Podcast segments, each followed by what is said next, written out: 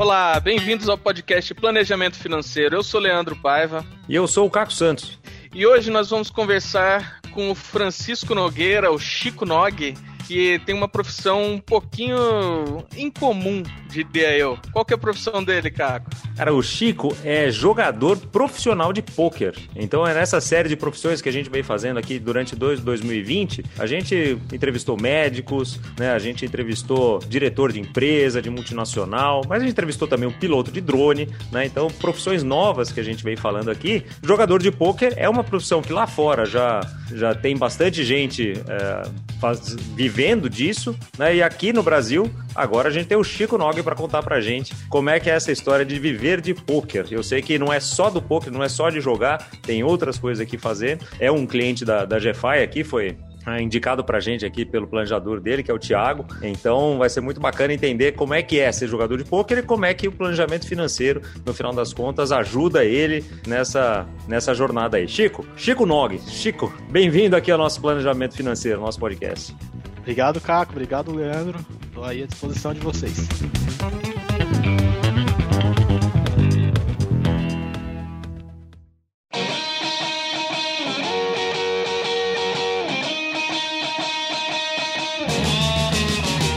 Chico, eu queria começar perguntando o seguinte: jogar poker era um hobby e depois foi se transformando e virou uma profissão? Como é que, como é que isso aconteceu na sua vida. É, conta um pouquinho da história pregressa aí do poker, da onde você vem, o que, que você fez, formação e tudo mais. Bom, é, eu sou engenheiro agrícola, eu me formei no final de 2009. E assim que eu, que eu, que eu encerrei, eu trabalhava prestava serviço para uma, uma ONG, né, desenvolvimento sustentável aqui no Brasil, e eu estava viajando muito pelo da região semiárida mesmo aí do país, né, e visitando alguns produtores ecossustentáveis de, de polpa de fruta, para uma parceria público-privada que estava acontecendo. Eu acabei num domingo que eu estava é, em casa, né? Sendo convidado por um amigo, oh, vamos jogar poker. Eu falei, não, tá louco jogar poker, o quê? Nunca joguei poker na vida, nem nada. E acabei sentando ali no, no computador, falei, não, cria aí, é, é, dinheiro fictício, não sei o quê. Beleza, sentado comecei a jogar. E só tomando só perdendo. Os dinheiro de, de mentira, né? E perdendo, mas aí, tipo, bate aquela questão da competitividade, né? Não, não é possível. Se tem alguém que tá ganhando de mim, é porque o cara sabe alguma coisa que eu não sei, né? E tem algum jeito de ganhar.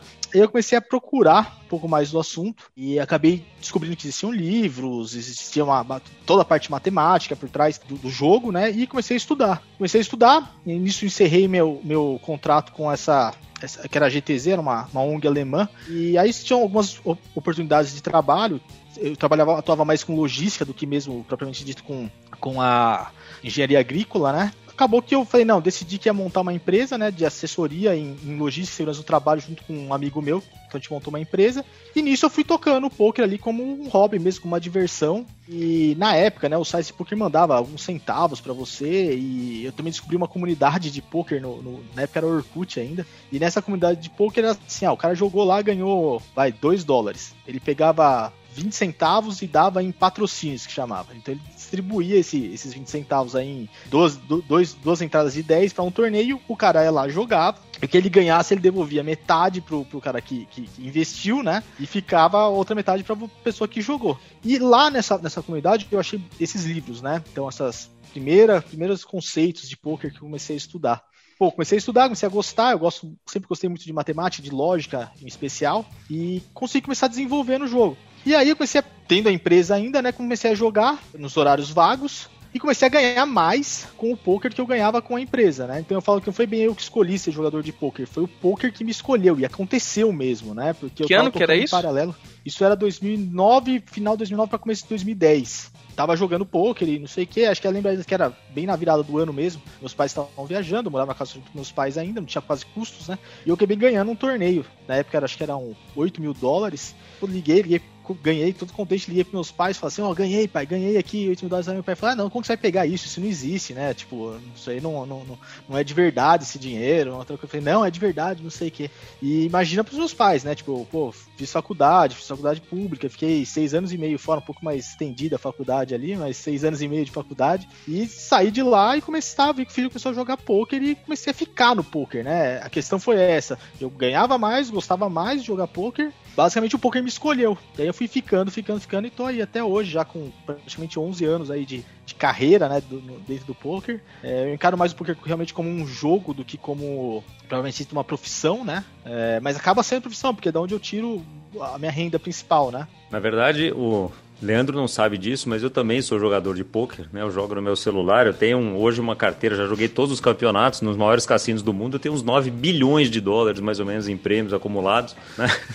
Mas realmente, jogar com dinheiro de mentira é bem mais fácil, né? Arriscar, é, é perdeu, perdeu, né? Agora, jogar com dinheiro é, não, de verdade é diferente, não tem né? graça, né? Não tem graça, porque, assim, o, o, o poker em si, eu comparo muito o poker ao mercado financeiro, né? Então, assim, basicamente é você pegar uma carteira e você vai lá e compra uma ação que tem um risco gigante de você perder sem você estar tá fazendo um simulador, vamos dizer assim. Você perde, você não teve risco nenhum. Então, a, o legal do poker é o risco. E esse risco também é o que faz com que o jogador que estuda o jogo tenha uma vantagem muito grande em relação aos seus concorrentes, né? Porque, pensa, sem risco, se eu desconfio que você tá me roubando, me blefando, né? Eu vou pagar, eu vou pagar. Agora, opa, se eu te pagar e eu vou perder mil dólares, por exemplo, já não é a mesma coisa, né? Então, tem o risco envolvido, né? E aí que é, vem a, a questão do, do peso aí do, do, do poker e as, as possibilidades que se abrem né, em relação a isso. E tem também a, a, possibilidade de blefar, né? De você não ter um jogo, sim, etc. Sim, de você sim. também fingir que tem. Então tem. É um, é, que também é uma tomada de risco enorme, né? Uhum, uhum.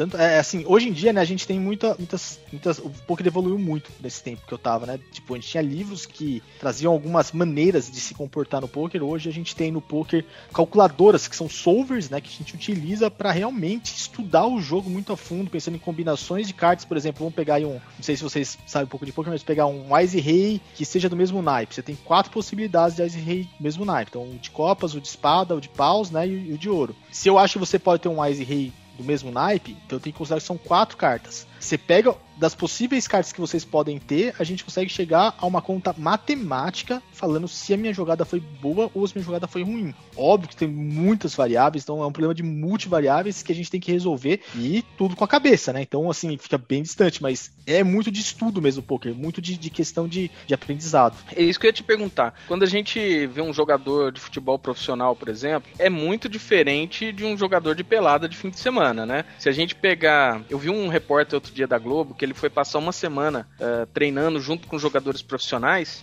Chegou no terceiro ou quarto dia, ele não aguentou, ele passou mal, vomitou e tal. Porque, e isso porque o, o repórter é um cara atlético, um cara que, que fazia academia e tudo mais. Mas assim, o, o, a intensidade de treino de um jogador profissional, o jogo de futebol profissional, ele, ele não é o mesmo esporte que, que a pelada do fim de semana. Com o poker acontece a mesma coisa, tem esse treinamento gigantesco e o jogo profissional também, ele não é o mesmo jogo que, o, que esse jogo amador, né, digamos assim. Sim, sim. É, hoje em dia eu não tenho tanto uma preparação tão puxada igual eu já tive, né? Eu, durante um tempo, eu fazia acompanhamento com uma psicóloga esportiva, inclusive, que eu treinava situações ali por mentalização, assim como os jogadores fazem mesmo, né? Eles simulam, fazem simulações de situações de jogo. Por exemplo, o cara vai bater um pênalti, ele fica se treinando a cabeça dele o tempo todo, para que na hora que ele chegue para bater um pênalti com o estádio lotado, ele esteja com a cabeça dele preparada, porque ele já vivenciou aquilo, mesmo que seja em pensamento, várias vezes, então ele fica numa situação muito mais confortável para ele tomar decisão. Então, tipo assim, eu já, eu já fiz muito isso. Hoje em dia eu tô um pouco mais relaxado, mas assim, compensação, eu tô na parte técnica, eu tô muito mais pegada. Na, é, não é que você tá mais maior. relaxado, você já está mais treinado mesmo, né? Quer dizer, essa parte você também. já incorporou, né? Sim, mas é assim, eu tenho um pouco de relaxamento também, né? Até pela situação. Quando você tá. Eu tava 100% focado como jogador, aí então tipo, era, era uma situação um pouco diferente. Hoje ainda minha renda principal é como jogador, mas eu tenho outras rendas, mesmo relacionadas com o poker, mas não como sendo o jogador de poker, né? Com certeza, né? Aquela questão do, do futebol você falou, né? Se a gente fala assim, eu, eu, eu gostava muito, eu, eu, queria ser jogador de futebol. Eu treinei bastante até arrebentar os dois joelhos e desistir. Mas assim, é, é, a, a, diferença é absurda. Quando você, vamos supor, você dá uma trombada com um jogador de futebol, você bate no cara e você voa a 15 metros de distância. É, você vai jogar na, na, pelada, você bate com outro cara que vai os dois pros dois lados, né? Então essa é a diferença do, do, do, da questão física, né, do, dos jogadores. Que deve ser uma diferença na questão mental no poker, né? Na questão mental, mental daí de... E física também, porque pensa, eu passo aqui umas 10, 12 horas sentados nessa cadeira do jeito que eu tô aqui, falando com vocês. Então, assim, eu tenho 5 minutos de intervalo nos últimos minutos da hora. Então, tipo, ah, chegou 55, para, tem um intervalo, volta no começo da hora, no que der o zero, zero a hora lá, começa de novo. É, é puxado também. E para jogar torneio torneios ao vivo, então ainda mais. Você vai em umas cadeiras piores, em lugares barulhentos, então você tem que estar muito concentrado. E se você não está acostumado, não está treinado com aquilo, é muito, muito difícil, né? Mas esses são os fatores externos. A questão técnica mesmo do poker, do estudo, de entendimento das, das jogadas, que são totalmente contra-intuitivas, que realmente faz com que você ganhe, né? É muito diferente você jogar poker online e jogar ele offline, né? Ele ao vivo ali. É bem diferente isso? É, a, a diferença é porque, assim, hoje em dia eu jogo menos tela, tô ficando mais velho, né? Já não aguento tanto né, jogar. Eu já cheguei a jogar até 30 mesas simultâneas. Então pensa a diferença. Eu tenho 30 mesas, são 30 jogos. Quando eu vou jogar ao vivo, é uma, um jogo só, né? Vamos dizer ali, aquela situação. É muito entediante para quem joga online, né? É, é, é muito diferente. Por outro lado, você tem um número de jogadores recreativos ativos, né, jogadores que jogam por diversão no ao vivo maior proporcionalmente do que no online. Porque no, online eu tô jogando contra o resto do mundo, basicamente, né? Então tem todos os jogadores profissionais aí do mundo jogando ali ao mesmo tempo e tem os jogadores recreativos também jogando, mas na proporção fica pior. Então, para ganhos, teoricamente o, o ao vivo ele é mais fácil. Só que eu não consigo ter uma, uma, quantidade de amostragem suficiente no ao vivo, porque você joga poucos torneios no ao vivo. Enquanto no online, que eu falei pra vocês, eu jogava 30 meses simultâneos, jogava 50, 60 torneios por dia, né? Então, assim, a diferença é muito grande, muito grande. É, enquanto no online, e... você, no, no, offline, você tem que ir para algum lugar, sentar lá e jogar e, e, horas e horas e horas numa mesa só, né? Isso, e se você cair daquele torneio, geralmente você não tem outro torneio para entrar. No online, eu caio de um torneio, tem outra série de.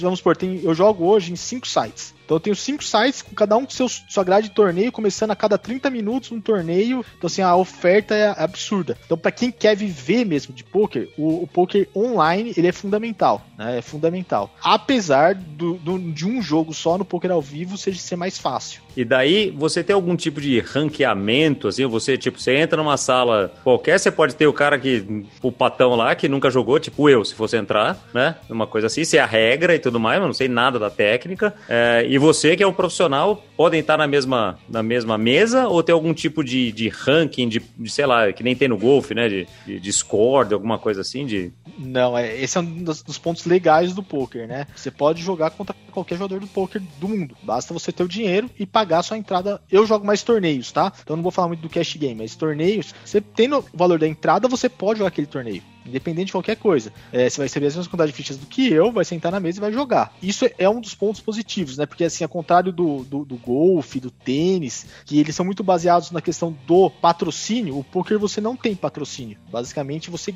ganha das pessoas que jogam contra você. Então o dinheiro, ele, ele não, vamos assim, não tem uma, uma geração de renda dentro do poker, né? Ele, ele, é um jogo de soma zero. Então todo jogo, o dinheiro que foi colocado ali dentro, ele é redistribuído. O site também tira uma porcentagem ali daquele, daquele, daquele bolo, né? Como é que funciona isso aí, a questão de, de, de torneio e, e, cash game? Qual que é a diferença? E além disso, é o seguinte, como é, como é que é a lei disso aí? Você falou que joga contra o pessoal do mundo inteiro. É, é legal você ser jogador profissional de poker no Brasil? Bom, vamos lá. É, torneio. Torneio, eu recebo uma, Eu paguei, vamos supor que o torneio custa 100 reais. Eu pago 100 reais, entro naquele torneio e recebo 10 mil fichas. Eu vou jogar até que minhas fichas acabem. Se as fichas acabarem, eu tô fora do torneio. E dependendo da posição que eu terminei, eu tenho uma premiação relacionada àquilo lá. Vamos supor que os 10% melhores colocados, entrou mil pessoas, os 100 primeiros ganham premiação. Você tem uma curva logarítmica que vai fazer a distribuição dessa premiação. Então, tipo, ah, eu paguei 100, se eu pegar a premiação, vou, a, a, primeiro nível de premiação é 150. Só que aí o primeiro lugar leva 10 mil, por exemplo. Então você tem uma distribuição que ela vai meio que logaritmo exponencial para o primeiro colocado. Cash Game, ele é, é um jogo onde você entra com o dinheiro, né? Vamos supor, eu sentei na mesa de Cash Game, eu sempre posso sentar com os mesmos 100, de, de, acordo com o limite daquela mesa. E eu aposto e ganho dinheiro, não fichas. Ele tem uma, essa é a principal diferença, né? A gente fala que tem uma, uma, uma questão que se chama ICM nos torneios, que é Independent Chip Model, que é uma coisa que você tenta converter o valor das suas fichas naquele torneio, quanto que ele teoricamente converteria em dinheiro. Porque a distribuição por ela ter pulos de premiação ser diferente, você tem uma, uma, uma questão que o dinheiro, ela não não vale proporcional às fichas. Tem hora que ela vale menos, tem hora que ela vale mais do que as fichas que você tem lá. Então você não consegue fazer essa, essa atribuição direta. No cash game, sim. Você aposta dinheiro, você colocou dinheiro, se você perder, perdeu o dinheiro. Se você ganhou, você ganhou dinheiro, de forma automática, de forma direta, tá? A questão da legalidade do poker, né? O poker hoje ele já é reconhecido como um esporte da mente, assim como o xadrez e os e-games que tem aí, né? Então esses outros jogos aí, Dota, Counter Strike, esses outros jogos também se enquadram na mesma categoria do que o poker. Então no Ministério do, do, do Esporte você tem lá o poker considerado como um esporte. Então ele é um, ele é legal, ele não é regulamentado. Mas se você parar para pensar, árbitro de futebol é uma profissão que também não é regulamentada. No, no país do futebol, né, quando a gente se coloca, juiz de futebol, pelo menos até um, dois anos atrás, eu acho, não era regulamentado juiz de futebol. Você não tinha profissão juiz de futebol, né? Que é uma maluquice para pensar. É a quantidade de dinheiro que envolve o futebol. Você não ter o árbitro, que é o cara que vai estar ali no meio das decisões, que vão impactar no resultado de forma direta, né? Inclusive, é, sem ser um profissional, né? Mas isso não, nesse país não é nenhum problema, porque até alguns uns três ou quatro anos atrás, por exemplo, a, o Senado Federal e a Câmara dos Deputados não tinham um alvará de funcionamento da prefeitura, né? Então, a casa onde se fazem as leis do país, né? Então, a gente tem essas coisas aqui nesse país mesmo, mas é, é, é normal. Agora, é interessante, eu fico lembrando, cara, o dia que eu ganhei, né, que, de verdade, no meu joguinho lá do, do celular, eu, eu tive uma premiação de 800 milhões, uma coisa assim, porque eu tava jogando já nas, nos cassinos bacanas, né? Porque a gente começa pequenininho, vai ganhando, vai tendo mais dinheiro para apostar. E eu ganhei porque eu joguei numa sala que eu não sabia que eu tava naquela sala lá, que era a sala de maior premiação, né? Eu entrei sem querer naquela lá e fui jogando como se fosse um, qualquer outra, porque são 5 mil de ficha que tem e tal. E daí, quando eu ganhei, que eu vi que, eu tava, que era onde eu tava. Então, essa questão mental de, de colocar o dinheiro a risco, acho que é uma é. coisa muito importante, que é o que a gente vê muito aqui com investidores, como você falou, né? No paralelo aqui com Sim. o mercado financeiro, quando você vai comprar uma ação, quando vai fazer um investimento, etc. É, você, e a gente estuda muito finanças comportamentais, né? Não só no planejamento planejamento financeiro para atender o cliente, como muitos clientes acabam estudando isso para fazerem melhores investimentos e tal. Tem alguma linha de estudo no poker ou mesmo em outros games que você saiba que, que se assemelha a isso também, de, de estudar comportamento e daí para você também estudar, sei lá, se, é, se, se, o outro tá blefando ou, não? Com,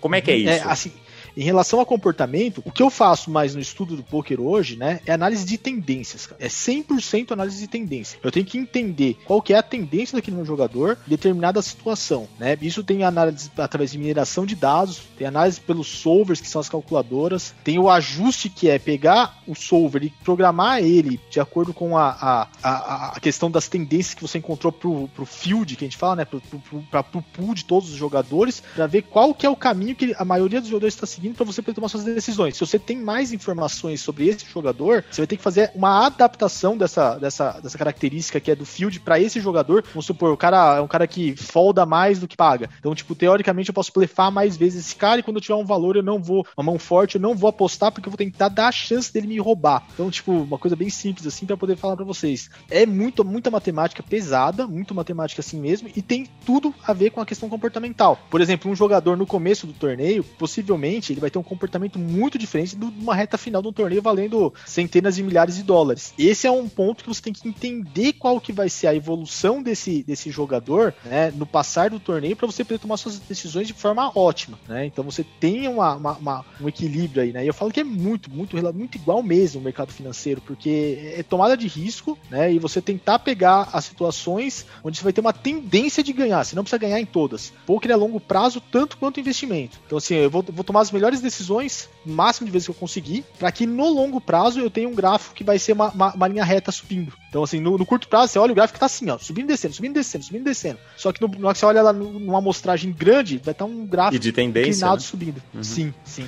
Não, e daí você tá falando explica por que eu tenho sucesso no meu joguinho, porque no final das contas, intuitivamente, eu já aprendi mais ou menos como os, o, o, algoritmo lá deles, as contas dele lá funcionam, né? Quando que eu aposto, quando que não, né? Totalmente intuitivo, né? Quanto, quanto por cento da, de uma vitória é, é sorte? Dá para ser sorte? No curto prazo, muito, muito muito. Vamos dizer assim, se a gente jogar uma partida agora, nós três aqui, cada um começando, vai com 20 blinds, aí num, num torneio, nós três, só o primeiro ganha, vamos pensar assim. É, meu índice de vitória, vamos dizer assim, vocês sendo jogadores piores do que eu, eu vou ter um índice de vitória, vai de 40, ou vai 38 a 40% contra vocês tendo aí um índice de vitória de 30 e 30, vai cada um, vai, vamos colocar assim. Então você olha assim, aparentemente você não tem uma vantagem, né, no curto prazo, a, a distribuição de cartas, vamos supor, a melhor situação no poker que você pega, dando a win pré pré-flop, aí vocês estão falando em termos muito técnicos. Sim. É, uhum. é, vocês vão. Eu, um jogador vai ter 80% contra 20% do outro. Mas pensa numa outra situação. As Eyes é a melhor mão do torneio, do, do, do poker, do No Limit Hold. Quem você tá falando segunda... do Texas, né? É que, isso, que você dá duas isso. cartas, vira três e depois vira mais duas. O Aizais vai ter, vai ser a melhor mão. O Rei Rei é a segunda melhor mão. Se eu pegar um Rei Rei e você pegar um Aizais, eu vou perder minhas fichas todas para você. Se você pegar o Rei Rei e eu pegar o Aizais, eu vou perder minhas você vai perder todas as suas fichas para mim. Então, são decisões que a gente fala que o baralho decidiu. E tem uma boa parcela das mãos que vão ser decididas pelo baralho, tá? Então, assim, eu vou, vou dar o win pré-flop porque você vai dar o win, eu vou aumentar, você vai aumentar, eu vou aumentar e vai acabar indo ao win no, no, no pré-flop. E aí o baralho vai decidir quem vai ganhar, mas independe. Como eu falei pra vocês, o poker é um jogo de soma zero. Eu vou pegar Aizais e você Rei Rei, um contra o outro, na mesma proporção que vai ser o contrário. Então, essas mãos, elas não vão fazer diferença no longo prazo. Porque, basicamente, nós vamos jogar de maneiras igual, porque elas se decidem sozinha. É, mas quando você pega isso daí numa amostragem grande com outras mãos, que você jogaria diferente do que eu, faria apostas de tamanho diferente, né? Vamos pegar uma situação bem simples. Eu tenho as Ais, você tem um rei dama bater um rei. Dificilmente você vai largar essa mão. O tamanho da aposta que eu vou fazer, se for diferente da sua, eu tenho uma diferença de jogo entre eu e você. E eu vou ter formas de entender que naquela situação você vai ter mais mãos fortes ou mais mãos fracas do que você vai ter fazer poder fazer ao contrário comigo. Então eu vou fazer um, um tamanho de aposta que vai ser mais lucrativo naquela jogada e essas pequenas vantagens vão se acumulando no longo prazo e aí eu consigo chegar a uma situação de lucratividade. Então no curto prazo a sorte é 90 contra 10. Quando você. 80-20, vamos pensar no 80-20 que é mais fácil. Então, tipo, é 80% de sorte e 20% de, de, de, de, de habilidade. Quando pega no longo prazo, se inverte isso. Então, numa amostragem grande, você vai ter uma, uma, inversão disso. Então, vai ser 80% de habilidade e 20% de sorte. Todo o glamour do poker, que cresceu muito de quando eu comecei a jogar para agora, ele é muito relacionado a isso. Porque as pessoas, quando jogam, elas acham que elas podem estar no dia de sorte e podem ganhar. Então, ela traz um pouco dessa situação de gamble aí, que todo, todo mundo tem, vamos dizer assim, né? Pra, pra situação do poker. Então, o cara acha que tá, pode estar no dia dele, que ele vai sentar na mesa e ele vai ganhar. Ele pode ganhar naquele dia. Só que se ele jogar todos os dias, ele vai perder. Então, é isso que eu tô perguntando. Se a gente jogar mil partidas, nós três, você vai ganhar 950 e eu e o Leandro juntos vamos ganhar as outras 50. Por Não, sorte. Aí que tá. Eu vou ganhar 400, você vai ganhar 30 e ele vai ganhar 30. Então você vai ganhar. 30 não, opa, 400, tá, 300, 300. Uhum. Então, é, é, aí que tá. Vocês mas, vão mas daí a sua diferença técnica por ser profissional é que, é que vai suplantar a diferença de sorte e qualquer outra coisa. Porque na hora que eu tiver lá, os, você tem os, o Eyes e Eyes, eu tenho o Rei e a Dama e sai o Rei, e que daí eu, eu tô me achando, você na verdade vai conseguir fazer de um jeito lá que eu aposte muita ficha e que no final das contas você me rapela, você leva todas as minhas fichas embora porque eu sou inexperiente, porque eu não sei é, ler todos os sinais, não sei interpretar as tendências, não sei nada disso. É correto Sim. pensar isso? Correto, só que a vantagem não é tão grande quanto você está achando. A vantagem é muito mais espremida, ela está muito mais escondida. Assim como no mercado financeiro, né? Se você pegar lá as situações, pega, assim, ah, pega o índice do, do, do, do Ibovespa ali e uma carteira boa de, de ações, por exemplo. Se você olhar lá, a diferença dos dois é muito pequena. Só que na hora que você pega ali para 10 anos, 20 anos, um tá aqui, outro tá lá em cima, né? No, em um mês, a diferença é quase nula dos dois. Um vai dar 2%, outro deu 2,5%. Só que na hora que você pega isso aí no longo prazo, a diferença vai abrindo. Eu tô achando que você tá falando isso só pra convidar a gente pra uma mesa, Chico. Eu não vou não, viu? Não, não, não. Mas o poker, pensa, se o poker fosse do jeito que você tá falando, ele não existiria. Porque não teriam pessoas ruins o suficiente para manter os jogadores que ganham. Pode ser. É, ou então todo mundo vai começar achando que vai perder no começo, vai investir e depois vai ficar bom lá na frente. Aliás, é uma outra pergunta, né? Você joga com amigos? Você joga por prazer? Não, você... É difícil, vou falar para você que não é das, das situações mais agradáveis. Primeiro porque é, jogar pra com você ou pros amigos? É. Não, não, pra, pra mim mesmo. Porque assim, é, é uma coisa que a gente brinca, né? Vamos dizer assim, agora com a pandemia é menos, mas antigamente a gente pegava e brincava e tal, jogava, mas você joga de uma forma muito. Você não consegue brincar primeiro, né? Você não consegue brincar. Você é, tá ali, você tá pra, pra jogar, pra, pra fazer, tomar as decisões de forma correta e tal. E não é um divertimento tanto assim, né? É legal pra quem. Ó, pô, vamos jogar poker? Vamos, vamos, vamos. Todo mundo quem trabalha com outra coisa adora jogar poker. Eu tenho que jogar poker porque é o meu trabalho, né? Entre aspas, aí é meu trabalho. Mas assim, eu gosto de jogar poker, com certeza, né? Tipo, tanto que eu escolhi ficar nisso, mas não é uma coisa que, assim, hoje em dia que eu paro, assim, vou, vou, pra me divertir, eu vou jogar poker. Vou jogar poker é, é pauleira, é pauleira. Eu gosto quando eu tô jogando, eu gosto da adrenalina que tá. Então, assim, por exemplo, quando eu jogo uma reta final de um torneio muito grande, eu não durmo. Simplesmente eu, o torneio acaba 3 horas da manhã, 4 da manhã, eu não consigo dormir. A adrenalina tá estourando. Os jogadores de futebol, ele tem, eles, eles descrevem a mesma reação, né? Eles têm uma adrenalina a mil não consegue dormir, não baixa, não baixa. Você acorda no outro dia moído, se você dá uma cochilada, uma coisa assim, você acorda, acorda assustado, acorda, assim, é uma sensação muito, muito puxada mesmo. Então, isso acaba até viciando, né? Vamos dizer assim, é, alimenta essa questão, né? E, e falando de dinheiro, dá para viver de poker? Porque olha só, vamos lá. Fiz uma pesquisa rápida no Google aqui, entrei num site chamado Poker News e pesquisei seu nome aqui. E aí apareceu aqui, vou ler o que tá escrito no 2014 isso aqui. Francisco Nogueira não deu hipótese a nenhum adversário e acabou mesmo por conseguir a cravada. Além dos 80 mil dólares, ele conquistou o desejado bracelete do torneio. Então, assim, ó, 2014, um torneio, 80 mil dólares parece que dá para viver de poker, né? É, é assim, né? Dá para viver, com certeza, que eu vivo de poker até hoje. É, mas o que acontece, né? É, assim como pensar no, no, day trade aí, que é o, o, pessoal fica meio. É uma fração muito pequena de pessoas que, que ganha, né? Você sabe quanto então... que ganha no day trade? A, a Bovespa fez essa estatística. É, 99,43% das pessoas perdem no day trade. 99,43%. É, é muito pouco. Eu acho que ele, que ele é semelhante, tá? Eu, eu chutaria que ele é semelhante. Não acho que seja mais que 1% que ganhe dos que jogam poker. Nos últimos anos, com a evolução dos estudos, porque assim, quando eu comecei, não tinha nada. Tinha livros de poker que eram, assim, o cara ganhava, ele escreveu um livro da, forma como ele jogava e aquilo ali acabou, acabou ajudando muitas pessoas a ganharem igual ele ganhava, mas assim, isso mudou muito. Então evoluiu muito. As margens no poker diminuíram. Então antigamente eu tinha ROI, eu não, não admitia não ter ROI de 100%. Então eu joguei um torneio de 100 e eu esperava ganhar no longo prazo 100. Hoje em dia a gente está trabalhando com ROI de 25, 20%, 15%, dependendo do valor da entrada, até 10% é um, um, um ROI bom.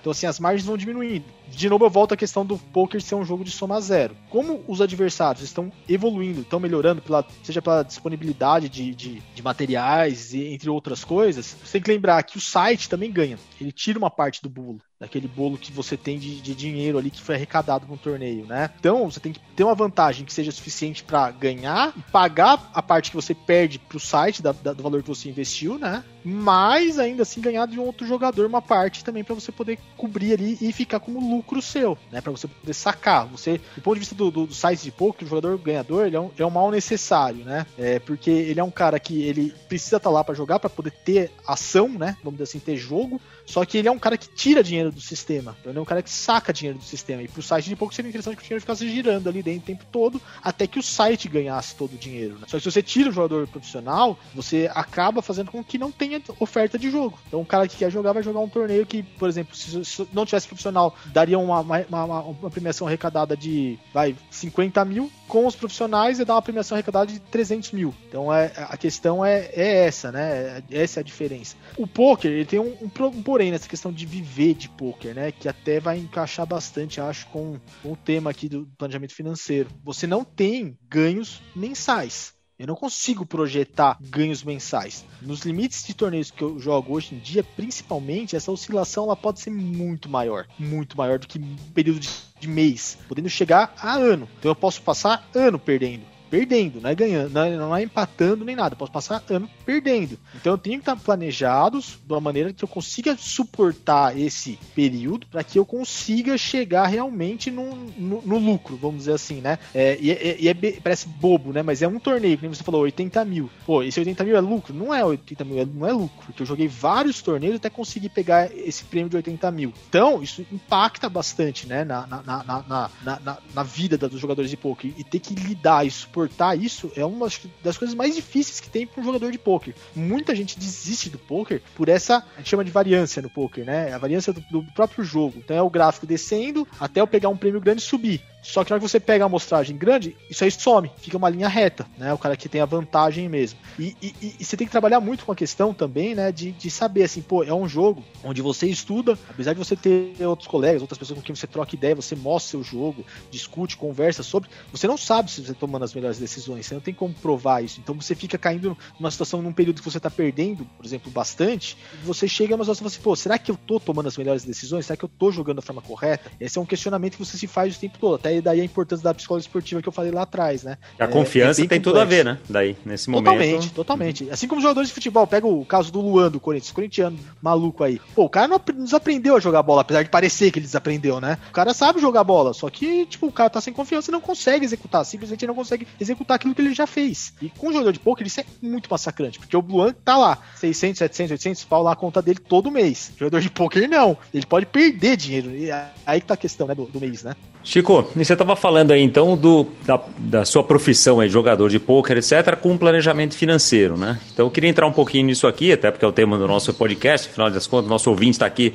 também para entender disso é, além de se divertir com essas histórias aí que são muito legais. É, mas eu entendo que você tem outros negócios também, além de jogar poker, você tem outras fontes de renda, você tem outros negócios também ligados ao poker, né? Que pode explicar um pouquinho pra gente que, que, que, que você faz a mais, como é que, que, que você achou de oportunidades a mais para ter outras rendas advindas do poker que não só jogando e onde daí a variância, né, a variabilidade de, de renda seja menor, você consiga eventualmente ter algum colchão e quão importante é isso para você no seu planejamento financeiro? Conforme eu fui tendo uma evolução na carreira, né? a primeira coisa que eu construí, fora ser jogador de foi, na verdade foram duas, né? Mas a primeira mesmo foi montar um time de poker. Como funciona um time de poker, né? A gente seleciona jogadores que tenham interesse em jogar poker, que eles ou não têm dinheiro para jogar por conta, ou não tem dinheiro para ou não tem dinheiro ou não tem conhecimento no poker suficiente para vencer. Então a gente monta um time como se fosse uma categoria de base mesmo de um, de um time de futebol, né? Os jogadores eles dedicam o tempo dele, a gente dá o treinamento e paga as entradas desses jogadores nos torneios. Então eles jogam, né, com o seu dinheiro e disso daí no final, se eles lucrarem, você tem uma porcentagem do lucro, né, e ele fica com uma porcentagem do lucro mais o conhecimento adquirido. O segundo ponto, né, que, que, que, que também surgiu de maneira muito espontânea, principalmente num momento onde não existia muito conteúdo pro, sobre como se jogar poker, né, além dos livros. Questão de treinamento, né? Então, esse mesmo treinamento que eu dava pro time, eu vendia ele. Então, isso é uma coisa que eu não tenho feito muito hoje em dia, mas que já foi um negócio importante para mim muito tempo atrás. E isso força bastante evolução, apesar de desgastar bastante também, e principalmente a cabeça, que muita gente te perguntando, te, te cobrando, te analisando, e isso acaba sendo bem, bem difícil pra, pra de, de, de, tocar em paralelo como jogador em um, em um, alto nível, vamos dizer assim, né? A terceira é, situação relacionada ao poker que eu encontrei aí como um lugar bom também para empreender foi a questão de montar uma empresa que faz é, as intermediações do poker, né? Até por problemas que eu tive também, mas não foi bem eu quem começou, foi o meu sócio nesse assunto que, que quis tocar esse, esse daí e acabou me puxando mesmo para dentro do negócio, porque conforme você foi. Eu, sou um dinossauro aí do poker, vamos dizer assim, né? A, a gente tem uma certa credibilidade no mercado e essa credibilidade faz com que as empresas de que trabalham com essa questão de intermediação, que seria o que intermediação? Pô, eu quero jogar poker. A maioria dos sites de poker, elas, elas atuam em dólar. Você tem reais e quer jogar no poker lá. Como que faz? Você compra essas fichas, né, dentro do site, chama de fichas dentro do site para você poder jogar. Essas fichas estão cotadas em dólar. Então tem uma empresa que vive de comprar e vender essas fichas. Você jogou, ganhou, quer vender, você vende para nossa empresa. No caso, eu não sei se posso falar, mas é, é a Lampions, que vocês cortam aí, é Lampions Créditos Online. E Nada, você faz propaganda da sua empresa, cara. Opa! a Lampions, ela, ela, vive de comprar e vender créditos. Então ela pega esses créditos dentro do site, vamos supor, eu joguei, ganhei, eu quero vender. Eu vou lá e vendo pra Lampions. Você, o Caco quer jogar. Ele vai lá e compra da Lampions essas mesmas fichas então ele transfere essas fichas lá e ele transfere o dinheiro em reais na conta da, da, da, da Lampions. Então ela ganha um spreadzinho nas movimentações. Ela paga um pouco mais barato quando vai comprar e vende um pouquinho mais caro para quem quer jogar. Então ela vive disso daí. E tem agora um, um, último projeto que eu tenho, que é um projeto onde a gente tem realmente uma sala de poker, né? É uma sala de poker feita em cima de uma plataforma que aluga a sala, né? então a gente chama de clube de poker, onde meu clube joga com outros clubes de poker, né? Que é o nosso clube se chama Vamos Brasil, O atendimento e intermediação é feita via Lampions, da, da mesma forma, então só que a diferença é que você joga em reais. Então você deposita e saca dinheiro da, da, da do Vamos Brasil via Lampions, né? E normal. Esses é são os, os principais negócios aí relacionados ao poker. Fora isso, não sei se esse é o time também, mas eu tenho outros negócios fora, fora do poker, né? Que é mais ligado a, a comércio, tá? Comércio em, tipo, eu tenho, eu tenho uma, uma franquia, né? De, de, de bolos e tenho uma ótica. Então você é empresário em vários ramos, etc., mas poker continua sendo a sua atividade principal daí. É, Na hora do, de fazer posso... o planejamento financeiro, como é que você lida com isso com o seu planejador? É, os negócios off-poker, minha esposa que toca, né? Eu não, não tenho uma, uma atuação direta. É ela quem, quem realmente faz o negócio acontecer. Os negócios relacionados ao poker, eu tenho sócios que, que tocam, é, principalmente esses outros negócios que exigem questão operacional, eu não me envolvo muito, né, mas questão estratégica mesmo, e é, fica muito centrado também em cima assim, de imagem, da minha imagem, principalmente no começo, hoje em dia menos, mas no começo era muito centrado em cima da minha imagem, eu que fazia divulgação, eu quem dava credibilidade ao negócio, né, hoje em dia não, já toca muito mais, eu não tenho trabalhado muito essa questão mesmo de, de do meu posicionamento, né, é, nas redes sociais não é um meu foco hoje em dia. Eu tenho mais foco mesmo no time hoje, né? Não tenho dado mais aulas, né, de, de poker, muito pouco, só pro meu time. Então, assim, eu tô mais focado na parte técnica mesmo, até para manter num, num, nível muito bom de, de desenvolvimento. Como é que gira em termos de valor? os prêmios aqui no Brasil. Porque eu vi, eu tava vendo na internet que, tipo, campeonato mundial, essas coisas, é, ano passado o, o, campeão, que foi um alemão, ganhou 10 milhões de dólares.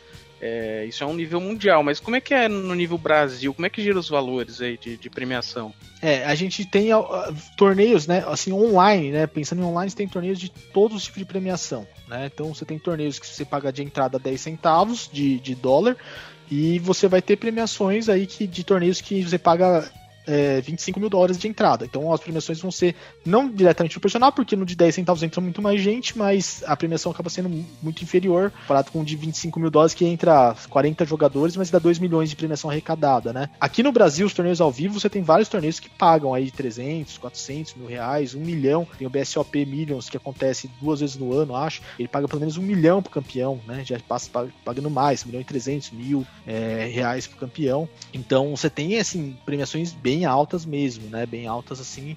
E de dólares aí tá tendo uma mudança agora, tem um site concorrente que está trazendo o WSOP, que é esse campeonato mundial que o pessoal chama aí, para online, né? Até por questão da pandemia e tudo mais. E, cara, eles ofereceram premiações de 4 milhões de dólares é, é, no online, agora bateu o recorde de, de, de, arrecadação. Então, assim, você tá tendo muito, muito. E o, o poker online, ele teve um boom muito grande com a pandemia. O poker online veio sofrendo bastante com algumas, alguns fechamentos de alguns mercados, né? O, o, os Estados Unidos fechou o mercado em 2011, então a gente fala que teve uma queda muito grande porque os jogadores profissionais de poker dos Estados Unidos se mudaram para o México, para Costa Rica, para o Brasil, para a Europa, para Nova Zelândia, Austrália e continuaram jogando. Só que você tinha muitos jogadores que perdiam no poker e jogavam nos Estados Unidos. E esses caras não vão sair dos Estados Unidos para continuar jogando. Então isso foi uma das partes que mais afetou para a diminuição dos ROIs. O Brasil hoje é uma das potências do poker, né? É, em quantidade de jogadores e de, de, crescimento de jogadores muito bons, né? Tipo nos últimos anos acho que a, a, a grande maioria dos jogadores que jogam hoje ela é brasileira,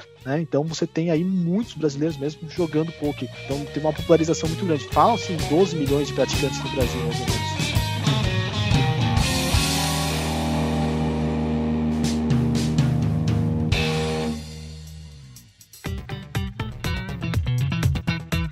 Sensacional, Chico. Bom, obrigado pela tua participação aqui, obrigado por, por, iluminar a gente aqui com, esse, com essa nova carreira, com essa nova possibilidade como você falou, acho que voltando para o início, né? Tem muito estudo, tem muita observação, tem muita técnica, tem muito. Não é chegar lá e dar sorte, sair da mesa com, com grana, né? assim como tudo na vida, né? Tem muita preparação para se dar bem. A gente sempre pede aqui para os nossos convidados darem uma dica de livro, de série, de filme que tenham a ver aqui, ou que tenham a ver com o planejamento financeiro, ou com, ou com a sua carreira, que a gente discutiu aqui. O que, que você dá de dica aqui para o nosso ouvinte? Livros no poker são todos, vamos dizer assim, muito ultrapassados, né? É, hoje em dia o que funciona mesmo para você quem tem uma noção de como funciona o poker é ou aulas, né, cursos que você tem de poker. Então você tem bastante, aumentou bastante o número. Eu não, não, não, não vendo hoje em dia mais cursos disso, mas se você procurar no mercado você vai achar vários. Você tem filmes também, esses filmes eles são todos ou puxando para um lado muito, muito, como eu posso dizer, é, romantizado, né? Romantizados ou muito, assim, eles não retratam. Tem um, um, acho que um filme que foi bom, eu não vou lembrar o nome dele agora, que era de uma moça que foi julgada nos Estados Unidos por formar jogo de poker e tudo mais. Ali, ali sim ela pega algumas questões, inclusive das, das situações que são é, até desagradáveis do poker, né? De pessoas que realmente entram numa situação de vício e entre outras coisas que, que, que é tocado. É, aqui nos Estados Unidos só, só os cassinos né, tem, tem, eles podem fazer jogo a dinheiro cobrando reiki, né? Cobrando reiki. Então ela não poderia cobrar reiki. O que acontecia é que ela ganhava, acabou sendo provado que ela ganhava o dinheiro, né? Baseado no, nas gorjetas, né? Que, o, que, o, que os jogadores davam para ela. Então, só pra você ter noção, a quantidade de dinheiro que envolvia isso tudo. O filme se chama Grande Jogada e a empresária chamava Molly Bloom. Esse mesmo. Esse filme foi, acho que, retrata melhor. Ele retrata mais cash game, né? Então é de torneios, mas ele é um que, que leva um pouco mais pro lado de, de, de, do tilt, né? Que a gente fala, que é onde o jogador perde o controle, baseado em alguma uma situação. É bem, é bem legal esse filme aí. Muito bom, cara, muito bom. Filmes com poker tem vários aqui, né? Tem a Grande Aposta, tem, assim, tem um, excelentes filmes aí, mas de fato, a Cartas da Mesa, na verdade, é um dos mais famosos ali, mas era no começo da, da, da, da coisa do poker, antes de se popularizar tanto assim. Uma série que eu deixo aqui para você ouvinte, que não é de poker, mas é de jogo, assim, que tem a ver com essa coisa de estudar, de raciocínio, etc., que tá na Netflix, que é o Gambito da Rainha, que é bem interessante. É uma menina meio super dotada e que ela começa também a estudar uh, as regras do, do, do xadrez, ah, e, e, tem a ver aí com o jogo e também a controle emocional e estudo, a parte intelectual do jogo, que é, que é bem interessante também. É, você tem muitos, só, só fazendo uma adendo aí, tem muitos jogadores que jogavam xadrez antes, né, que hoje jogam poker, porque acho que a, a situação é clara, né, o xadrez não dá dinheiro, o poker dá dinheiro. Então você teve uma migração muito grande, porque ele é um jogo muito similar, se você parar para pensar nas tomadas de decisão, no mapeamento das decisões, entre outras coisas, né? Nas análises de possibilidades ali, as variáveis. É, então teve muita gente que migrou sim do xadrez para o poker. Inclusive, dos maiores jogadores que tem hoje em dia, muitos vieram do xadrez. Muito bom, gente. Chico, super obrigado pela tua participação aqui. Obrigado por explicar pra gente aí como é que se vive de poker, né? Que é uma coisa é, interessante. É uma meio que uma carreira, uma profissão aqui que é nova, é, como a gente tem trazido tantas outras aqui. E para você ouvinte que gostou desse episódio, curta, dê um like, avise os amigos, se inscreva no nosso canal se você ainda não está, para toda segunda-feira ouvir um episódio novo de planejamento financeiro.